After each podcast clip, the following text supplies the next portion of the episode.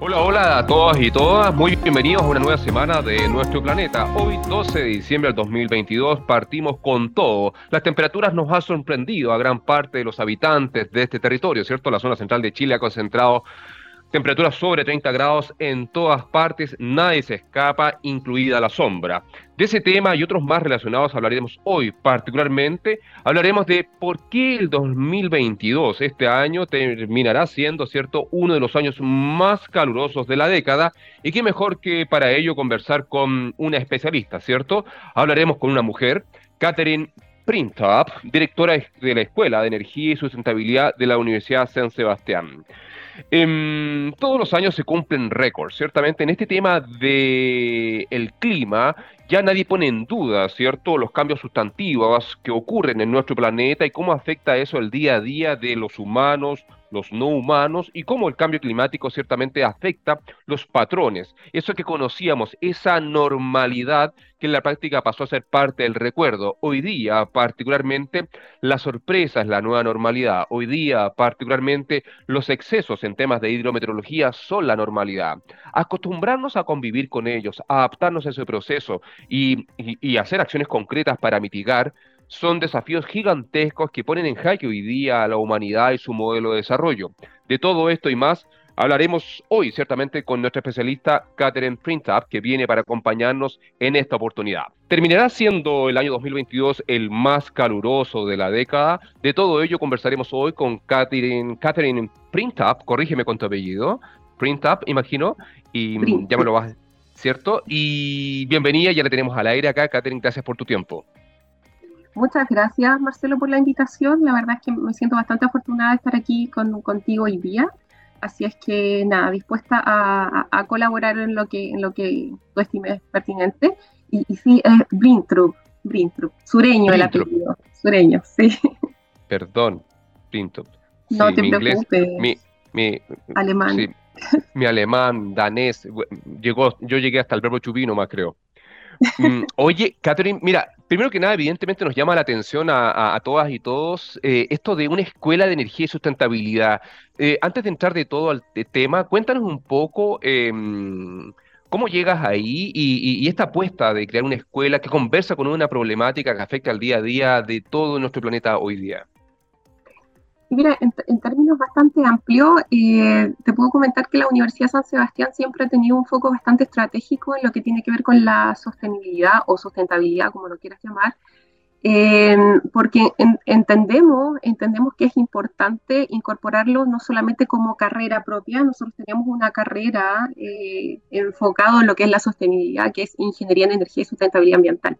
Pero no solamente desde ahí, sino que también cómo se ha puesto como tema transversal en distintas carreras. Entonces, actualmente también estamos levantando esa información como universidad, estamos comenzando a hacerlo, cómo se incorpora esto en el marco de los ODS, pero a nivel universidad.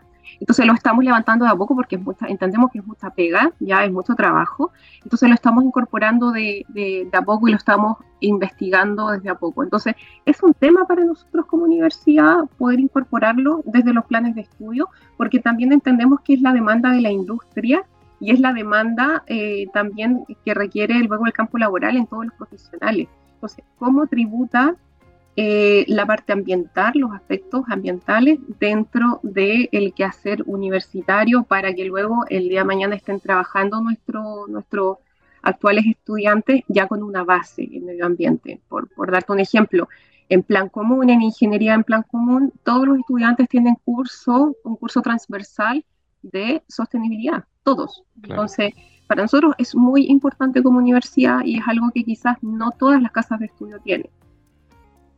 Y en ese contexto, cuéntanos, hasta eh, ¿ya tienen egresados de la carrera? Sí, sí, ya tenemos nuestra, nuestra carrera a partir del año 2016. ¿ya? Ah, perfecto. Entonces ya tenemos, hay un par de generaciones y afortunadamente están todos muy bien posicionados en el campo de la, de la energía, que es eh, bastante demandado hoy en día, tenemos muchos proyectos en el país. Entonces nuestros profesionales salen con esa, con, esa capacidad, ¿cierto?, profesional que no todos eh, tienen. Hay, hoy en día hay, hay, algunas carreras que están más bien nuevas, eh, pero eh, los chiquillos, hoy en día ya tenemos profesionales egresados de nuestra casa de estudios de la Universidad de San Sebastián que están trabajando en todo Chile. Tenemos chiquillos trabajando como monitores ambientales en plantas fotovoltaicas, en municipalidades. La verdad es que están bastante, bastante bien recomendados además por la industria. Así que estamos muy contentos por eso. Suena buenísimo. Sí, evidentemente hoy día, sea cual sea la óptica y en el buen sentido el negocio es la sustentabilidad. Así es que eh, éxito con ello y, y qué bueno que la Universidad de San Sebastián esté aportando de forma importante en esta temática. Vamos de lleno al nuestro tema de hoy, em, el, cambio climático y las consecuencias que, ha detonado por tanto tiempo en nuestro planeta que hoy día cada día son más visibles. Eh, ciertamente hace noticia, particularmente em, a final de año. Hay como un balance que uno mira para atrás, cómo viene, y todos los años cumplimos récords de todo. O sea, eh, basta con mirar noticias o el historial de lo que sea, y tal como en algún minuto después del 2010 en Concepción la noticia eran las réplicas y más réplicas y más réplicas, Hoy día la noticia son los termómetros, ¿ah? y, todo indica de que este 2022 va a ser un año particularmente em, récord, como gran parte de los últimos años que hemos tenido gracias al registro instrumental. Cuéntanos un poco respecto a esta temática em, y vamos abordándola, de, podemos ir desmenuzándola, pero evidentemente que, cómo de alguna forma este proceso impulsa y, se conecta tanto con todo lo que es docencia en su parte, pero también con lo que es la investigación aplicada y bajada a la realidad de Chile. Sí, mira, en, en, ese, en ese sentido me gustaría un poco abordarlo desde un punto de vista más, más general, que tiene que ver con el contexto de nuestro país frente a este fenómeno más global está ocurriendo. Ya eh, el muy mal denominado calentamiento global, eh, creo, creo que más bien es un cambio climático el que nosotros estamos viviendo. Tenemos zonas del mundo donde hay un incremento notorio de temperatura, reducción también importante de precipitaciones y en nuestro país como es tan largo, ya eso, eso es muy lindo ya porque tenemos mucha diversidad pero, pero los efectos del cambio climático y qué es lo que está ocurriendo son, son muy dispares en todo nuestro territorio. Por lo tanto, eso nos obliga a profundizar esfuerzos, no solamente de investigación, sino que económico en torno a las medidas de mitigación y de adaptación frente a este cambio climático. Entonces, eh, es mucha más pega que la que le correspondería a otro país que quizás tiene también más recursos. Nosotros somos mucho más largos, tenemos más trabajo, más que invertir y quizás tenemos un poco menos de recursos que otros países. Entonces, en ese sentido, en este, entonces contexto, ya situándonos, eh, es importante profundizar aún más en investigaciones para ver, bueno, qué, qué, es lo que efectivamente va a ocurrir en determinada localidad. Ya yo el otro día me, estaba fascinada leyendo unos estudios, por ejemplo, que hay en Antofagasta. En Antofagasta ya han evaluado, bueno, qué va a pasar con este cambio climático eh, en, una, en, localidades que están, ¿cierto?, en el sector costero, de presión intermedia, ¿cierto?, y más en el altiplano.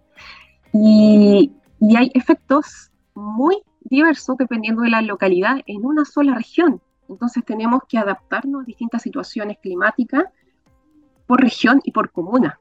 Entonces tenemos comunas que son sumamente pobres, con recursos extremadamente bajos, que van a tener que tomar e invertir mucho dinero. Por ejemplo, estamos hablando de aumentos de precipitaciones ya en el altiplano, donde no tenemos nada adaptado a estas condiciones y a estos cambios climáticos que se van a vivir. Entonces, es, es una realidad dura para muchas localidades y en otras zonas estamos viviendo, por ejemplo, olas de calor, estamos viviendo otro tipo de fenómenos climáticos a los cuales también tenemos que adaptarnos y también tenemos que hacerle frente, que requieren una mayor inversión de energía, por ejemplo, em, y que requieren, ¿por qué energía? Porque para, obviamente, abatir el calor necesitamos energía para, ¿cierto?, eh, mantener una, una, temperatura un poco más apropiada para nosotros. Entonces, eso en un contexto más, más general y que lamentablemente siento que vamos un poquitito atrasados. ¿Por qué atrasado? Porque esto no es algo nuevo. Hoy en día está de moda pero, pero no, es algo, no es algo nuevo, esto es algo que venimos registrando desde hace más de 10 años, más o menos, de cambio climático, ¿ya? En donde efectivamente, como tú bien señalas, podría ser uno de los años más calurosos de la historia, ¿ya? Eh, no sé, está, estaba viendo también el análisis del incremento de, o cuáles son los años más calurosos. 2020 hasta ahora se muestra como el año en promedio más caluroso, ¿ya? Lo que no quiere decir que sea el año que tenga la, mayor cantidad de olas de calor. Ya en los últimos años hemos tenido, porque son promedios y los promedios engañan mucho, ojo con eso. Ya a mí no me gusta mucho hablar de promedio, pero la verdad es que sirve para situar y contextualizar estas cosas. Entonces, ahora en los últimos años sí hemos tenido una mayor, eh, mayor cantidad de episodios de olas de calor. Por ejemplo, en la temporada que pasó, 16 olas de calor, 16. Entonces sí estamos teniendo, eso no se repetía hasta hace, unos años atrás, eran, no sé, 6 olas de calor, era mucho menos, ¿ya? Entonces eso, eso es un poco para situarnos lo que estamos viviendo eh, el, escenario no se, no, no, se ve muy positivo tampoco, ¿no? no se ve como que vamos a una reducción, a una baja. De hecho, sirvió, aunque suene un poco extraño, pero sirvió bastante haber estado bajo el fenómeno de la niña. No sirvió, pero no se notó, no se notó, porque en realidad también tuvimos y estamos teniendo olas de calor, ¿ya? Pero sería peor si estuviéramos sin la niña, ¿ya? Así es que eso, por, por, la parte, ¿cierto?, un poco más eh, general, pero siento que sí, nos faltan más estudios, Marcelo, eh, faltan estudios muy locales, ¿ya? Porque aquí en Chile nos está golpeando, pero nos está golpeando desde el punto de vista local y, en comunas donde lamentablemente no hay recursos para eh, enfrentar esto, este cambio climático, ni menos estas olas de calor. No hay recursos, se necesita recursos en zonas donde son, donde el ingreso de la mayor parte de los pobladores, eh, por ejemplo, viene de la una agricultura de autosustento. Entonces, y se necesita recursos porque se necesita agua, porque se necesita alimento, y la gente no lo está teniendo. Y ahí nos está golpeando en la parte económica de la gente que más lo necesita y que sustenta una microeconomía local, ya que diría que esa es la que le da la riqueza a nuestro país también. Sí, Catherine, muy interesante análisis. Has tocado varios temas y tal como tú decías, una aproximación desde lo general y ya vamos a ir profundizando, ¿cierto?, en algunos tópicos. Em, quería tomar el tema de lo que mencionaste al principio sobre los antecedentes y la información previa. Eh, ese típico no lo vimos venir y lo menciono entre comillas porque es interesante ese, ese paradigma o esa endogamia científica donde mm, desde la academia se cree que el hecho que exista información, perdón, no digo que se crea, algunos, algunos creen que el hecho que exista información científica relevante, que revele evidentemente eh, procesos que van a afectar al mundo humano y no humano, se va a traducir en algo relativamente instantáneo, etcétera. Eh, el hecho, porque bien sabemos que no solamente una década, hace más de tres décadas que la ciencia viene revelando una serie de tendencias de aumento de gases de efecto invernadero, etcétera, etcétera, etcétera. Y recuerdo cuando era estudiante de pregrado, probablemente haber tenido cursos, haber leído materias relacionadas en el tema, pero eso evidentemente no se traduce necesariamente en soluciones concretas. Y tal como tú bien decías, em, el desafío se viene cuesta arriba. Em, y desde esa óptica te quería preguntar, em, porque podemos seguir generando mucha información, podemos seguir haciendo muchos estudios locales y revelando evidentemente y visibilizando el impacto sustantivo que van a tener las condiciones futuras o, a mediano plazo de lo que puede pasar.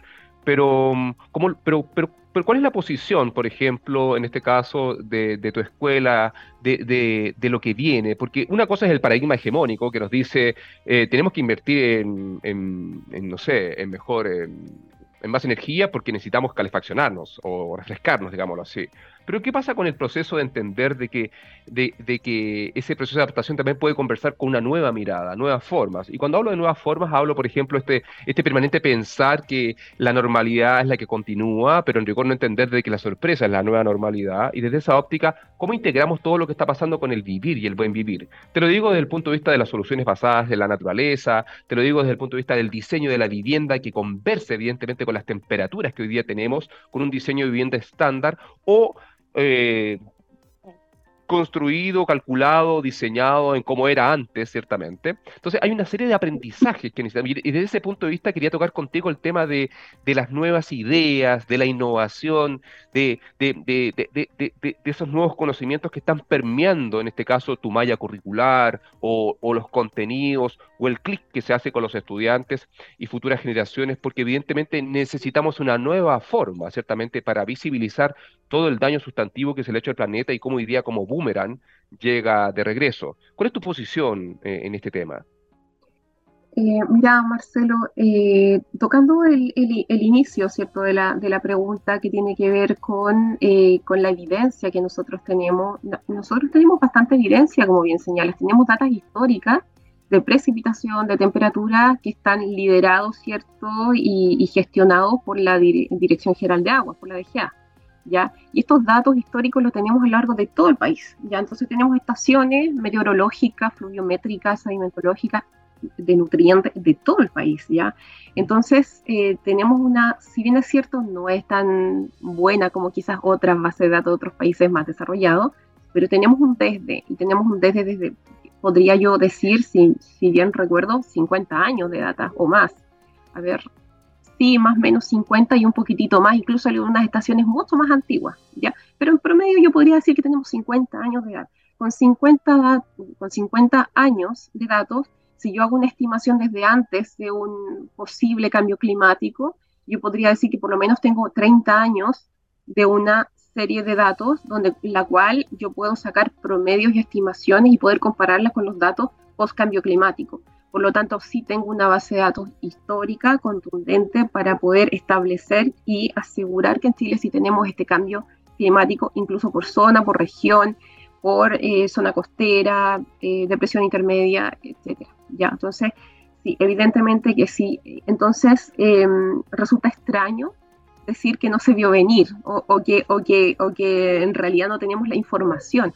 Sí tenemos, y tenemos papers, tenemos publicaciones en nuestro, en nuestro país, em, algunas desde autores chilenos, desde autores de otros países, etcétera, información que de cierto modo sí se ha, sí ha contribuido a los informes, a estos informes del IPCC, ¿cierto? Y a, eh, a, todo lo que tiene que ver con las políticas de, cambio climático en nuestra contribución. Entonces, eso sí existe. Em, debimos haber tenido quizás una visión mucho más em, de prevención.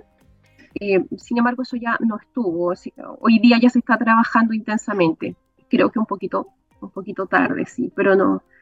Bueno, no, no, voy a profundizar un poco en las responsabilidades ni en nada, pero creo que la visión a largo plazo para un país como el nuestro es clave. O sea, nosotros tenemos que tener una visión a largo plazo de desarrollo, no solamente en temas de sostenibilidad, ¿ya? Ahora, eh, entendiendo que sí es un tema transversal. Eh, por otro lado, ¿qué es lo que pasa ahora, que es la segunda parte de, tu, pregunta, y cómo nosotros estamos tributando o no, eh, ya sea como universidad o en general, eh, me interesa más hablar en, en temas general universitario, en temas de sustentabilidad. Yo creo que aquí es clave poder incorporar, incorporar este tema, pero como un eje em, enfocado a qué es lo que está demandando la industria y distintas empresas, ¿cierto?, en estos profesionales. Y para eso es que nosotros estamos trabajando fuertemente y de la mano con ellos. Para nosotros es muy importante la visión y la retroalimentación. Continuamente tenemos consejos sectoriales con la industria, continuamente están trabajando nuestros estudiantes de la mano con la industria también para ver, bueno, cuáles son los problemas que ellos tienen y que le quieren dar solución. Entonces, en ese sentido, sí han estado trabajando en proyectos en conjunto, incluso con distintas carreras. Para nosotros la vinculación con el medio es muy importante, ya, entre las mismas carreras y con agentes externos. Eh, en ese sentido, em, ya llevamos muchos años de historia en esto, la verdad es que tenemos mucha, mucha experiencia en esto, en estos proyectos de vinculación con, con la, con, con el medio y además ahora se está integrando en la Facultad de Ingeniería, Arquitectura y Diseño, que es la, la facultad a la cual yo tengo más cercanía, por eso puedo darte referencias de ello, en cómo también incorporamos este, este gran desafío del aprender para los estudiantes, pero con proyectos basados en aprendizaje basado en reto, ¿ya? y utilizando además tecnología de la industria 4.0, donde, donde para nosotros es clave la sustentabilidad y cómo podemos desarrollar un proyecto ya ayudando a la industria con aprendizajes basados en retos y además con tecnología. Entonces, para nosotros estamos maravillados con este proyecto, y el próximo año comenzamos a funcionar con esto. Y, y, nada, eso es lo que te puedo comentar, nos interesa, nos preocupa y te puedo dar un ejemplo puntual. Nosotros también estamos trabajando, hemos trabajado con arquitectura, ¿cierto?, en proyectos que tienen que ver con cómo desarrollamos una casa más sustentable. Y ahí me cuelgo un poco de la última parte también de, tu pregunta. Si se puede tributar de forma transversal, eh, sí, se puede, y se pueden crear proyectos innovadores como este tipo de, viviendas más sustentables donde tú incorporas, puedes reutilizar agua, por ejemplo, puedes en el fondo ahorrar energía o puedes también generar tu propia energía. ¿ya? La idea, nosotros tenemos el concepto de que todas las viviendas en el fondo se crean desde una ciudad donde tienes el acceso a todo, pero también hay viviendas en nuestro país que están sumamente aisladas, por ejemplo el Alto Biobío, ya donde tienes viviendas sumamente aisladas, donde no tienes conexión eléctrica, donde no tienes agua potable. En la ciudad es súper fácil porque tú te conectas, tienes electricidad, agua potable, alcantarilla, pero en estos lugares extremos no, ni siquiera tienes acceso a agua. Entonces, como cada gota de agua es muy importante para algunas viviendas en nuestro país, ya considerando la crisis hídrica también por la que estamos atravesando, es muy relevante poder cuidar también este recurso. Entonces, eh, eh, el desarrollo de estos proyectos a nosotros no, nos enriquecen no solamente académicamente, sino que también enriquecemos y damos eh, soluciones a estos problemas reales de la gente que más lo necesita. Así que estamos trabajando continuamente en, este, esta serie de, proyectos donde un ingeniero en energía y sustentabilidad ambiental está de la mano con un arquitecto y con un ingeniero civil y con el industrial y así están trabajando continuamente. Entonces eso a nosotros nos encanta este modelo de trabajo y que tributa a todo el mundo también. Sí, muy interesante lo que dice Catherine. Claramente, en un contexto eh, urgente y necesario de sociedades reactivas, necesitamos reaccionar, ¿cierto? Ya, como bien dijiste en algún minuto, se nos acabó el tiempo y necesitamos de forma urgente soluciones. Soluciones que en este caso, desde la Escuela de Energía y Sustentabilidad y las redes de ciencia vinculadas con esta temática, evidentemente buscan aportar. Estamos conversando hoy día con Catherine Brintrup, dime si lo pronuncié bien, em, que es nuestra directora de la Escuela de Energía y Sustentabilidad de la Universidad de San Sebastián. Ya continuamos conversando sobre cambio climático, docencia, investigación, el rol de la mujer en la ciencia, junto con ella aquí en nuestro planeta en Trap sobre el cambio climático, pero no solamente el cambio climático, sino que todos esos detalles que ciertamente acompañan el día a día del vivir, del habitar nuestro territorio, del aprender, de innovar y adaptarnos a un desafío gigantesco, ciertamente, que es también en ello eh, disminuir nuestra huella, mitigar. Y en ese contexto recientemente se concluyó ciertamente la cumbre, ¿cierto?, en Egipto del cambio em, de las partes, ciertamente para discutir, para comprometernos. Todos bien sabemos que la Tierra está enferma muy enferma debido a nosotros, hola, Homo sapiens sapiens, y eh, hace rato los países del mundo tratan de decidir si llevan o no a la Tierra a la urgencia. Yo cuando estoy enfermo me llevan a urgencia y me dan un remedio y rápidamente me siento mejor. Aquí la apuesta ciertamente es más de largo plazo, no es fácil poner de acuerdo a todos los países y eso revela una forma, una mirada, un modelo de desarrollo que es disonante con lo urgente que se necesita hacer en nuestro planeta. En ese contexto, Chile ha apostado por una serie de medidas. Una de ellas, por ejemplo, es la carbono neutralidad, que es una apuesta que uno la puede ver distante, a largo plazo, pero hay esfuerzos que acumulados em, avanzan hacia ello. En ese contexto, Catherine, cuéntame un poco sobre la visión que tienen ustedes sobre la carbono neutralidad y, y cómo ven esto de que aquí al 2000 algo vamos a lograr ciertamente esa ambiciosa meta. Bueno, en, ese sentido yo, yo lo veo bastante positivo. ¿ah? Eh, generalmente mis visiones no son tan positivas, pero al respecto creo que la, al menos la carbono neutralidad sí se va a lograr en el plazo establecido y un poco antes. Ya se estableció como fecha límite el 2050, pero hasta el momento vamos muy bien. Ya vamos muy bien desarrollando proyectos de energía renovable en nuestro, a lo largo de todo nuestro país y eso está contribuyendo a, a reducir nuestra huella de carbono nacional. ¿ya? Eh, nosotros teníamos una matriz, ¿cierto? Una matriz de, energía que estaba basada principalmente en fuentes contaminantes. Hasta hace poquitos días atrás eh, era la más importante, ¿ya? ¿Por qué? Porque contribuye en cerca de un 55% de, electricidad a nuestro servicio, a nuestro sistema eléctrico eh, central, pero em, sistema eléctrico nacional, perdón, al CEN. Pero hasta hace creo que dos tres semanas atrás, ya no, no, recuerdo bien, eh, llegamos al 50%. Entonces, el 50% de la energía que produce nuestro país ahora es limpia, ¿ya? Pero ojo, que con limpia me quiero decir, que me, refiero más bien a la energía que proviene de eh, fuentes cierto renovables, lo que no quiere decir que eso esté libre de contaminación. Ojo, ya ahí también viene un poco la mirada crítica de decir, claro, no estamos utilizando carbón ni diésel para poder generar electricidad, pero sí la fabricación y la elaboración de toda esta tecnología sí tiene una huella de carbono asociada. Por lo tanto, la huella es menor, pero aún así tenemos una huella de carbono. ¿ya? Por eso, por eso no es, es es parte de la solución, pero no es la solución al 100%. Entonces, ese punto ya lo logramos, ya logramos llegar al 50%. Ahora, ¿qué, ¿cuál es el otro paso que se nos viene? Quizás también es pensar en una minería más sustentable, pensar en, bueno, qué pasa con la industria forestal, qué pasa con todo nuestro desarrollo estratégico como país. Ya tenemos que seguir desarrollándonos igual que como nos estamos desarrollando hoy en día o tenemos que cambiar algunas cosas, no solamente para lograr la carbono neutralidad, que muchas veces esa definición tiende a engañarnos un poco, ¿ya? Pero, em, pero ¿qué más podemos hacer? ¿ya? ¿Qué más podemos hacer para lograr de a poquitito, paso a paso, cambiar nuestra forma de desarrollo y que la forma de desarrollo actual, ya supongamos en el peor de los casos, no queremos cambiar nuestra forma de desarrollo, queremos seguir siendo un país extractivista. Desde ese punto de vista, bueno, entonces, ¿cómo hacemos para mejorar lo que ya tenemos? Ya, entonces, tenemos, siempre tenemos muchas opciones, pero para eso es clave una visión estratégica como país a largo plazo.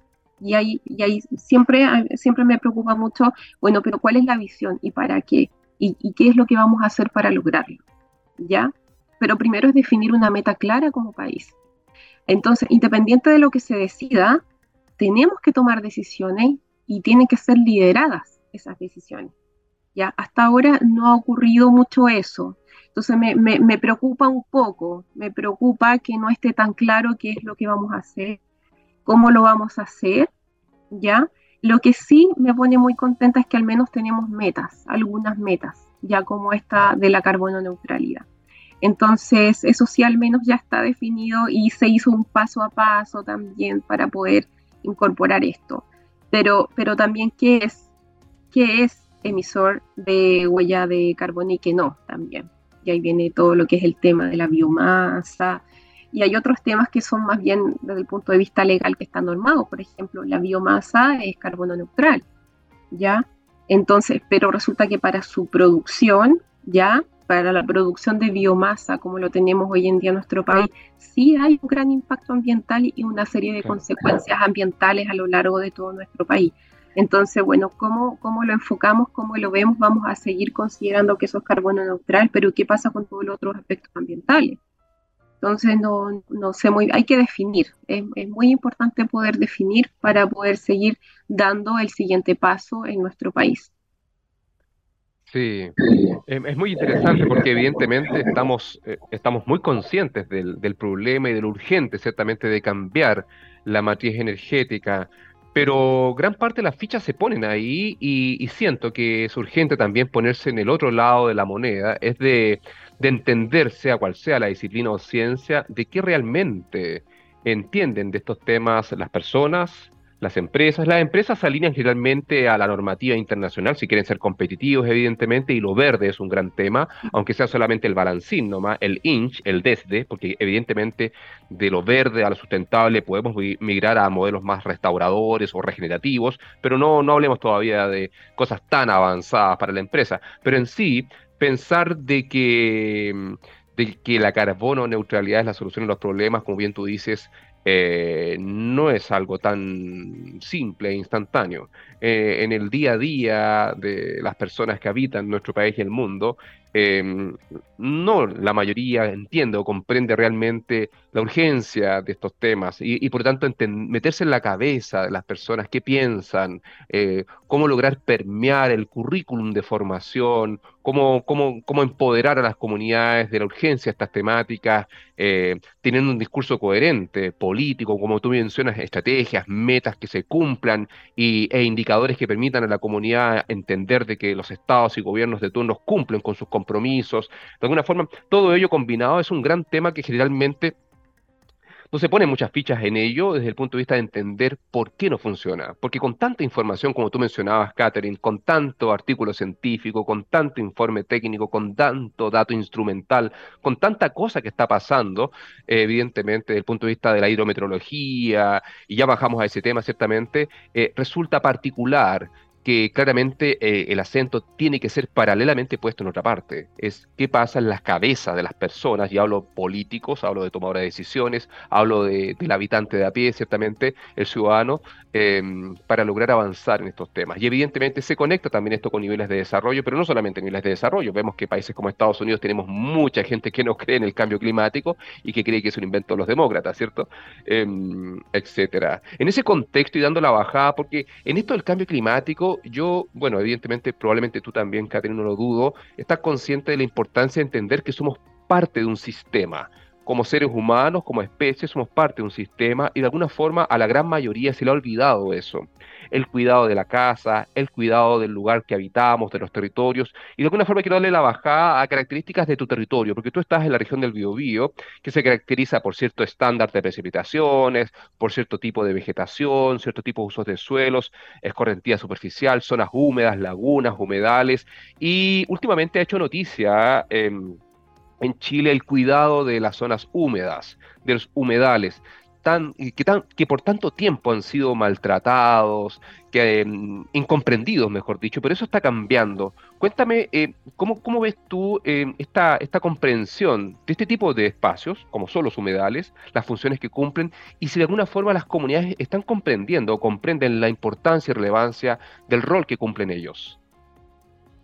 Yo ahí eh, debo comentarte, Marcelo, que, efectivamente hay, hay un efecto adverso sobre eh, desde el cambio climático y para todos nuestros componentes ambientales. Ya allá en la región metropolitana, ¿cierto? Están viviendo también su, su, propia crisis que tiene que ver con crisis hídrica, climática o las de calor, bueno, que también, también sufrimos de eso en algunas regiones de nuestro, de nuestro país.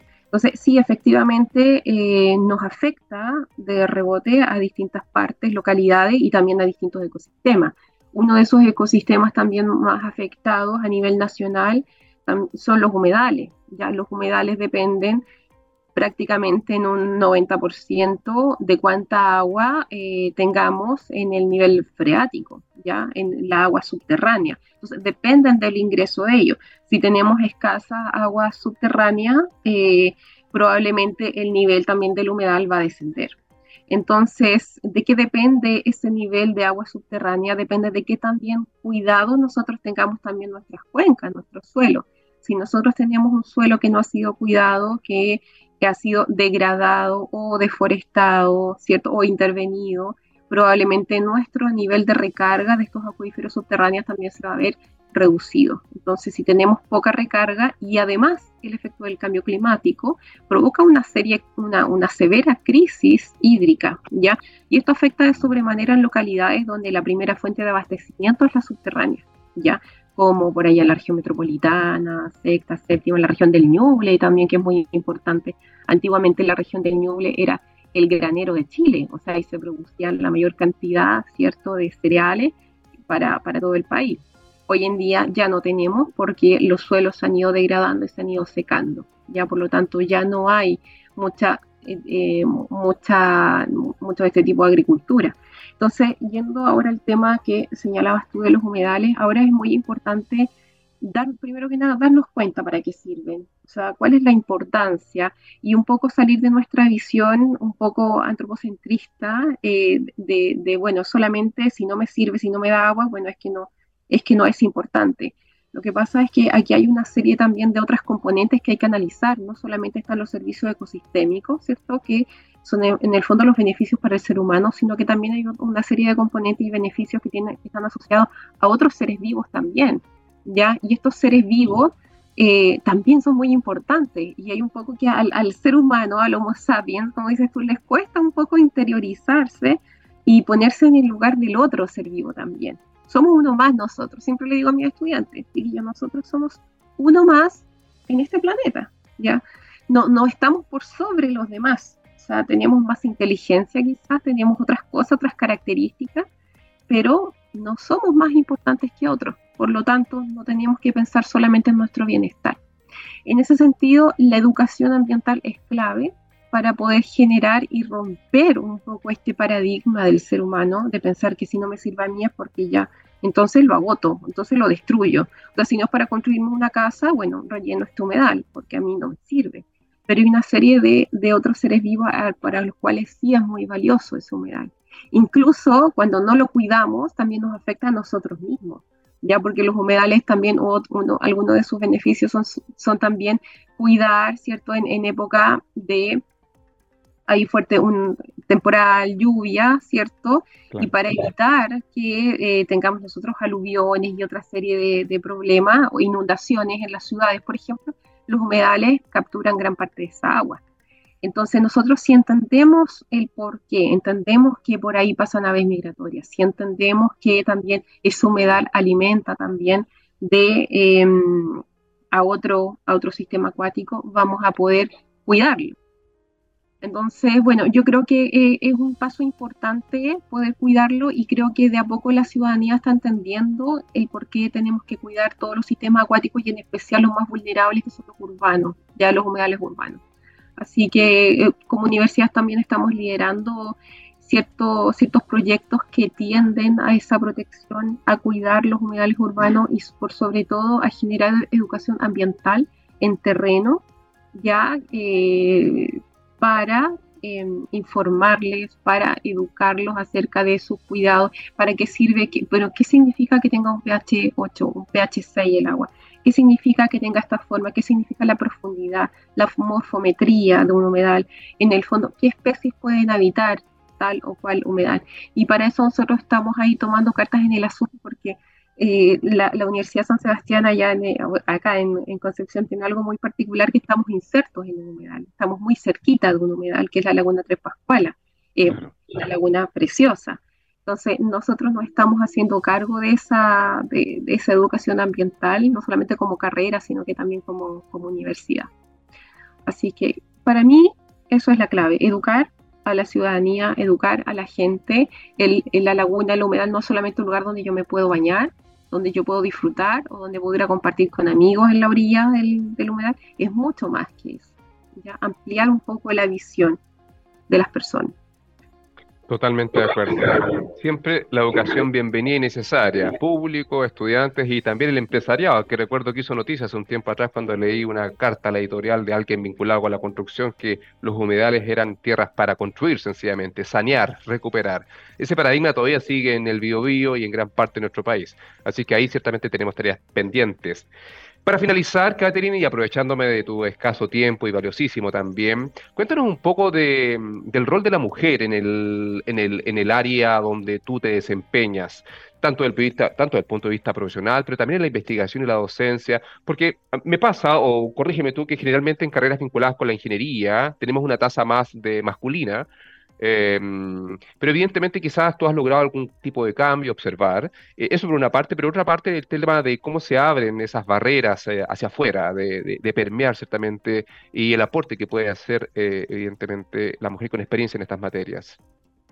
Bueno, gracias igual Marcelo por la pregunta. La verdad es que uno a veces no, no, no se cuestiona mucho. Uno anda siempre en la vida como como para adelante nomás, ya, y uno no, no, no, no, no se sienta mucho a, cuestionarse, bueno, pero el por qué y analizar, eh, bueno, qué pasa en la ingeniería, pero la verdad es que de un tiempo a esta parte, eh, claro, viendo los datos, son bastante duros y ha sido un tema, no solamente por la mujer en la ingeniería, sino que también por la mujer en la ciencia. Ya yo vengo del área científica, eh, tengo el nivel de doctorado, por lo tanto, eh, uno siente un poco el, golpe, y además soy ingeniera, ingeniera en medio ambiente, eh, de la Universidad de los Lagos en Puerto Montt, entonces me, llama mucho la atención que por qué hay más hombres que mujeres en la ingeniería y luego en la ciencia. Estamos hablando de un 30-70, es una cifra muy fuerte. Hay carreras de ingeniería donde más o menos hay un 20% de mujeres, y no sé, ingeniería civil en mina, ese porcentaje es aún más fuerte. Creo que tiene que ver con, una historia también, una, una historia eh, no, no, no soy del área humanista, así que no puedo analizar el tema, el tema desde ese punto de vista, pero sí yo creo que hay una sociedad fuertemente machista, hay una sociedad que todavía predomina, no es que la mujer sirve más para estas profesiones y el hombre más para esta. ¿Ya? A mí siempre me llamaron más la atención los números, la ciencia, la investigación. Para mí fue algo muy normal y en mi familia me potenciaron mucho que yo hiciera lo que yo quisiera en la vida. Entonces, a mí, a mí no tuve una crianza machista, la verdad, para nada en lo absoluto, y en eso le agradezco a por mis padres. Pero no es la realidad de todas las mujeres. Ya hay muchas mujeres donde crecen con un cierto paradigma, ya con una cierta creencia de que no tienes que estudiar o esta carrera o esta carrera, ya. Entonces, em, no, no, no sé, lamentablemente yo creo que como sociedad tenemos que, tenemos que ir cambiando estos pensamientos, ya. Em, también yo agradezco mucho estar en el trabajo en el, donde estoy actualmente, un trabajo que me encanta, y que me ha permitido también, eh, me ha permitido tener la experiencia que tengo hoy en día y me ha permitido eh, potenciar todo mi campo, mi conocimiento y donde jamás me discriminaron por ser mujer, todo lo contrario, ya para la universidad es súper valioso que mujeres estén en cargos como este. Entonces, la verdad yo me siento una mujer sumamente afortunada, pero no ha sido un camino fácil porque también en ese transcurso tú pasas por casas de estudios donde sí tienen ciertos pensamientos un poco machistas. Entonces, donde tú ahí haces clic y dices, bueno, en realidad sí parece que es un tema, ya es un tema ser mujer, ya, o de ciertos trabajos donde te preguntan, ¿y usted quiere tener hijos? Ya, una vez en una entrevista de trabajo, y no, hace muchos años atrás, justamente me preguntaron eso, y fue como, en, ese momento lo, sentí un poco extraño, pero hoy en día tú lo, lo analizas y, y, puede ser o no. No, es que no, no, puedes preguntarle a una mujer si quiere ser mamá, porque claro, si, ¿qué pasa si responde sí que no te contrata? Entonces, y eso tiene que ver con un tema país también, de que por qué la mujer tiene postnatal, ¿cierto? Y, y, el, y por qué y la mujer y el hombre juntos no. Entonces, porque, y ahí se comienza a generar también la discriminación, y es un tema normativo de país, ya donde no hay igualdad en la crianza tampoco, no hay igualdad en la responsabilidad. Entonces, porque todavía es un país sumamente machista y eso es lo que yo te puedo decir. Yo creo que el machismo, no sé si me equivoco no, no sé qué opinas. No, es con tu experiencia suma, evidentemente, Katherine, sobre todo en una carrera que, que se abre camino, como tú bien dices, en un paradigma donde eh, el varón predomina desde el punto de vista del perfil del profesor, el egresado, pero evidentemente hay vientos de cambio sustantivos en estas materias y vemos cómo cada vez más nuestros, nuestras jóvenes se empoderan ciertamente y ven evidentemente nuevas formas de hacer lo que antiguamente se hacía de alguna forma. Esos caminos se están construyendo. Hay aires de cambio, ¿cierto? Así es que es altamente probable que eso prontamente comience a cambiar. Esta ha sido la conversación de hoy con Catherine Printhrup, ¿cierto? Nuestra directora de la Escuela de Energía y Sustentabilidad de la Universidad de San Sebastián. Hemos conversado un poco de todo. Partimos hablando de que el 2022 terminará siendo probablemente uno de los años más calurosos de la década, pero también de efectos más localizados y cómo a lo largo de nuestro territorio se presentan cambios sustantivos, incluso entre la costa, la depresión intermedio, la zona cordillerana, revelando la necesidad de comprender ciertamente los efectos del cambio climático y cómo nos adaptamos ciertamente a todo lo que vendrá en el futuro. Conversamos también sobre la importancia de comprender que somos parte de un sistema, y ser parte de un sistema implica entender de que no somos los únicos, como bien decía Catherine, y que somos uno más, ciertamente, una más en un planeta que tiene diversidad de especies, de realidades, de sistemas naturales, físicos, etc. Terminamos hablando del rol de la mujer en la ciencia y de que de las dificultades que hoy día incluso siguen allí, independiente de los caminos que se están construyendo, un desafío importante para seguir avanzando como sociedades. Catherine, queremos agradecer todo tu tiempo, los segundos que nos diste. Dejamos pendiente algunos temas que nos gustaría conversar más adelante contigo, particularmente de tus temas de investigación relacionados con ríos intermitentes y cosas de ese tipo, que me imagino que tendrás muchas cosas que contarnos. Sí, muchas gracias, Marcelo. Eh, estuvo muy entretenida la, entrevista y la conversación. Yo feliz. Ahí cuando ustedes lo estiman conveniente, me llaman, ningún problema. Hay muchos temas para hablar en temas de sostenibilidad eh, sobre todo en nuestro país, eh, que es tan diverso. Así es que, nada, podemos hablar de ríos intermitentes, de la energía renovable, de, los temas que, tú quieras. O seguir hablando de que se nos hizo, se nos pasó volando el tiempo, el tema de, la mujer también en la ciencia, en la ingeniería eh, y en el área de la energía, que nosotros estamos ahí liderando ese tema, teníamos eh, chiquillas profesionales allá, ingenieras, trabajando fuertemente en el área de la energía. Y es que ese es Tomamos nota. Tomamos nota de todo ello, Catherine, y agradecemos tu tiempo. Gracias por todo. Bien, este fue el espacio de hoy día. Vamos a dar un agradecimiento rápidamente a Ciprol y luego un tema para cerrar. Ciprol, ¿qué es lo que es? Es ingeniería que integra ciencia y tecnología de frontera. ¿Para qué? Busca generar productos y servicios de alto valor, ciertamente contribuye a optimizar productividad, mejorar estándares de sustentabilidad, cuidado de las personas y el medio ambiente, reducir riesgos y particularmente potenciar ese encadenamiento tecnológico necesario para la empresa. Más información en ciprol.com. Nos vemos el próximo lunes. Que tengan buena semana aquí siempre científicamente siendo rockeros.